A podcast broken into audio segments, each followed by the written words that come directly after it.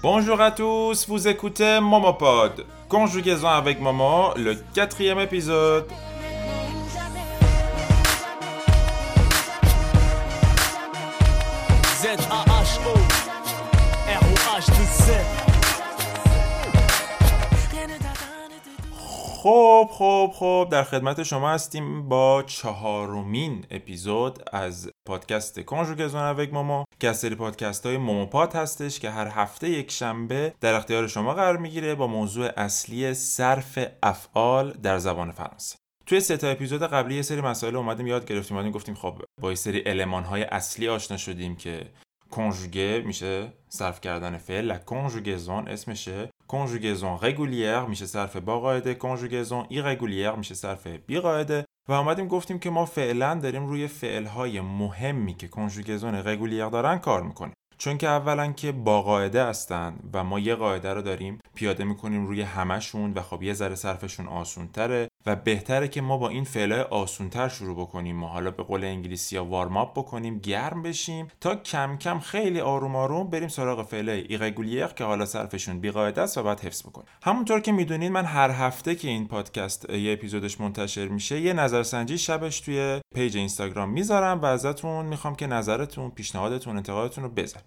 و یه سری از دوستانی که حالا سطحشون یه مقدار بالاتر هست همیشه میان میگن که بابا اینا که خیلی آسونه ولمون کن برو سخترش بکن. ما اینجوری وقتمون داره تلف میشه فلان و اینا. که خب بعضیاشون حالا لحنشون یه ذره بدتره اینجا نمی‌تونم بگم ولی بعضیاشون هم خب در واقع من گفتم جواب انتقادشون رو تو این اپیزود بدم. اونم اینه که خب من تو همه live های قبلی که داشتم توی همه دوره ها پادکست ها همه جو گفتم که آقا عجله چرا؟ ما اصلا کلا تو کل این سیستم French with Momo عجله رو وارد کارمون نمی کنیم من قرار نیستش که حتما صرف فعل فرانسه رو توی ده تا اپیزود ببندم بگم وای فلان شده بهمان شده نمی‌دونم سمینار برگزار بکنم فلان می‌کنم نه اصلا دنبال این خبرا نیستیم. قرار خیلی آروم آروم هرچی آهسته و پیوسته تر یاد بگیریم. دستمون بازتره. ذهنمون بازتره و با کیفیت بهتری می‌تونیم یاد بگیریم. من قصد دارم که با conjugaison régulière شروع بکنم صرف فعل آسونتر رو به بچه ها بگم. چون شما خودتون رو بذارین جای کسی که خب فرانسه مثل شما بلد نیست سطحش مبتدی صفره. و عملا هم مخاطب اصلی این پادکست ها کساییه که فرانسه رو می‌خوان از اول شروع بکنن. اونا اول از همه من بیام شروع کنم صرف فعلای بیقاعده رو بگم انگیزشون رو می‌کشم. باید از چیزای آسونتر شروع بکنم. آروم آروم بریم سراغ صرف فعلای irrégulier پس به روشی که داریم باهاش جلو میریم و یاد می‌گیریم اعتماد بکنین صبور باشین. خیلی مهمه که صبور باشین تا اینکه بتونیم با من فرانسه رو خیلی آروم آروم یاد بگیریم خب آماده این بریم سراغ فعل جدید یا نه؟ این هفته قرار روی فعل ابیته کار بکنیم موش آزمایشگاهی این هفتهمون فعل ابیته هست که بازم انفینیتیفش مصدرش به او ختم میشه و صرفش با قاعده است ابیته به معنی زندگی کردن یا بهتر بگیم اقامت داشتن Alors, conjuguons le verbe habiter au présent de l'indicatif tous ensemble. بیایم با هم دیگه فعل habiter رو به زمان حال اخباری صرف کنیم. Répétez après moi. Habiter, habiter. J'habite, tu habites, il habite, elle habite. Nous habitons, nous habitons. Vous habitez, vous habitez. Ils habitent, elles habitent. Une autre fois, répétez après moi. Habiter. J'habite, tu habites, il habite, elle habite. Nous habitons, vous habitez, ils habitent, elles habitent. ابیته به معنی اقامت داشتن چرا تاکید میکنم میگم اقامت داشتن چرا که بعضی وقتا کاربرد فعل ابیته با کاربرد فعل ویور قاطی میشه با هم دیگه. چون ویور به معنی زندگی کردن هست یعنی زنده بودن زندگی کردن. اما ابیته بیشتر جنبه مکانی داره. یعنی جایی که شما توش اقامت دارین جایی که دارین زندگی می‌کنین مد نظرتون هست. پس ابیته رو با ویور قاطی نکنین همونطور که می‌دونین درسته که با اش شروع میشه فعل ابیته منتها چون اش خب تلفظ نمیشه مثل این میمونه که انگار فعل ابیته با حرف وایل شروع شده باشه. به خاطر همین ژی اپاستروف ابیت توی صرف اول می‌بینین صرف اول شخص مفرد j'habite tu habites il habite elle habite nous habitons vous habitez ils habitent elles habitent به خاطر همینم هستش که توی سه تا شخص جمع شما لیزون رو داریم می‌بینین چون انگار که فعل ابیته با وایل شروع شده nous habitons vous habitez ils habitent elles habitent par exemple j'habite à Téhéran j'habite من در تهران زندگی می‌کنم. یکی از مکالمات ابتدایی که ممکنه شما بهش نیاز داشته باشین اینه که یه نفر از شما پرسه شما کجا زندگی می‌کنی؟ تو چه کشوری؟ تو چه شهری؟ habitez où زمیر پرسشی او که توی اپیزود قبلی هم راجبش صحبت کرده بودیم به معنی کجا؟ habitez où شما کجا زندگی می‌کنین؟ حالا بخوام بگم تو چی میشه؟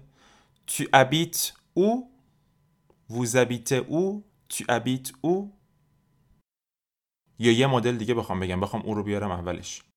او اسکه وو زبیته. او اسکه وو زبیته. او اسکه تو ابیت. وو زبیته او Tu habites où. Où est-ce que vous habitez. Où est-ce que tu habites. همه اینا میشن. شما کجا زندگی می‌کنید یا تو کجا زندگی می‌کنید حالا در جواب اینا اگر من بخوام شهری که دارم توش زندگی می‌کنم بگم خیلی آسونه چون préposition حرف اضافه همه شهرها که قبلشون میاد à هست. فرق نمی‌کنه کدوم شهر باشم.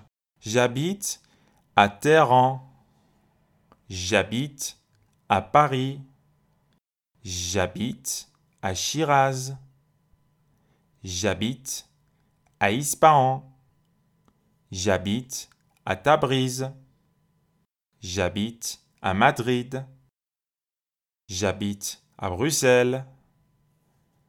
J'habite à Toulouse. هر شهری که دلتون بخواد با پرپوزیسیون ا می‌تونیم بیاریم. منتها préposition قبل اسم کشورها یه مقدار متفاوته. اگر کشوری داشته باشین که مؤنث باشه باید préposition en توی بینی بیاد. J'habite en France. J'habite en Belgique. اگر کشوری باشه که مذکر باشه préposition au میاد قبلش. J'habite au Brésil. J'habite au Portugal. بعضی وقتا میشه اسم کشور شما با voyelle شروع میشه با حرف صدادار شروع میشه. اون موقع فارغ از اینکه اون کشور مؤنث یا مذکره شما همون حرف اضافه کشورهای مؤنث رو میارین. یعنی en. J'habite en Iran. J'habite en Angleterre. J'habite en Italie. Angleterre به معنی انگلیس بریتانیا. بعضی وقتا هم هست کشور شما جمعه مثل آمریکا. اون موقع از préposition aux که آخرش ایکس داره ولی تو حالت عادی تلفظ نمیشه. اما وقتی میچسبه به États-Unis liaison میشه ایکسش تبدیل به ز میشه استفاده می‌کنیم. یعنی چجوری j'habite aux États-Unis j'habite aux États-Unis یعنی من در ایالات متحده آمریکا زندگی می‌کنم. aux États-Unis. پس بیاین یه بار دیگه همه این préposition ها رو با هم دیگه تکرار بکنیم. واسه شهرها چی شد؟ J'habite à Téhéran. J'habite en France. J'habite au Sénégal. J'habite au Canada. J'habite en Iran. J'habite aux États-Unis. خب پس اینم یه گرامر ریزی بود که راجع به اسم شهرها و کشورها که چه حرف اضافه قبلشون میان با هم دیگه یاد گرفتیم. پس اینم شد فعل ابیته. حالا من سوالی که از شما می‌پرسم اینه که او que vous habitez? او que tu habites? شما بعد از این اپیزود باید بلد باشین به هم بگین که کجا زندگی می‌کنی. منتظر باشین هفته آینده با فعل جدید می‌رسیم خدمتتون. او او او تا یادم نرفته بهتون بگم که طبق معمول اون آهنگی که یه کوچولوش رو اول اپیزود شنیدین کاملش رو آخر اپیزود می‌ذارم تا کامل گوش بکنین و لذت ببرین.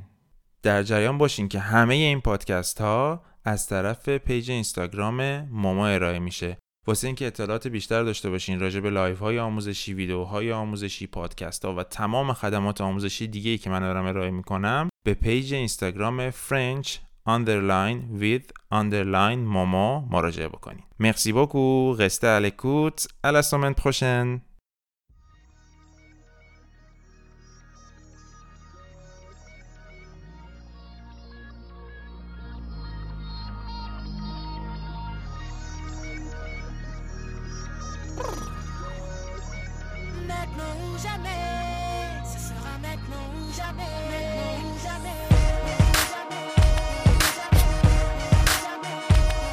Z-A-H-O R-O-H-17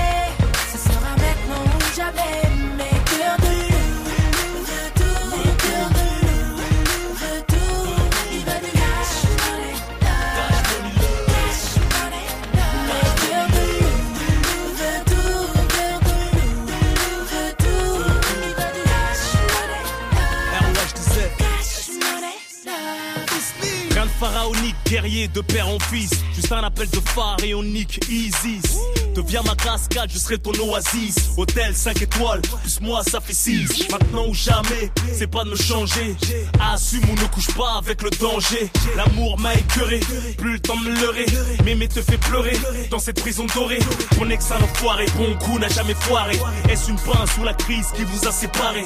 Neige toute l'année, je finirai pas comme Tony. Plus courageux que Clyde, recherche plus bonne que Bonnie. Parle-moi comme une amie, tes réflexions me touchent. La street à labyrinthe et j'en sortirai par ta bouche. L'amour me fait peur, sentiment que je découvre. Si je meurs dans tes bras, c'est qu'on allume et que je te couvre.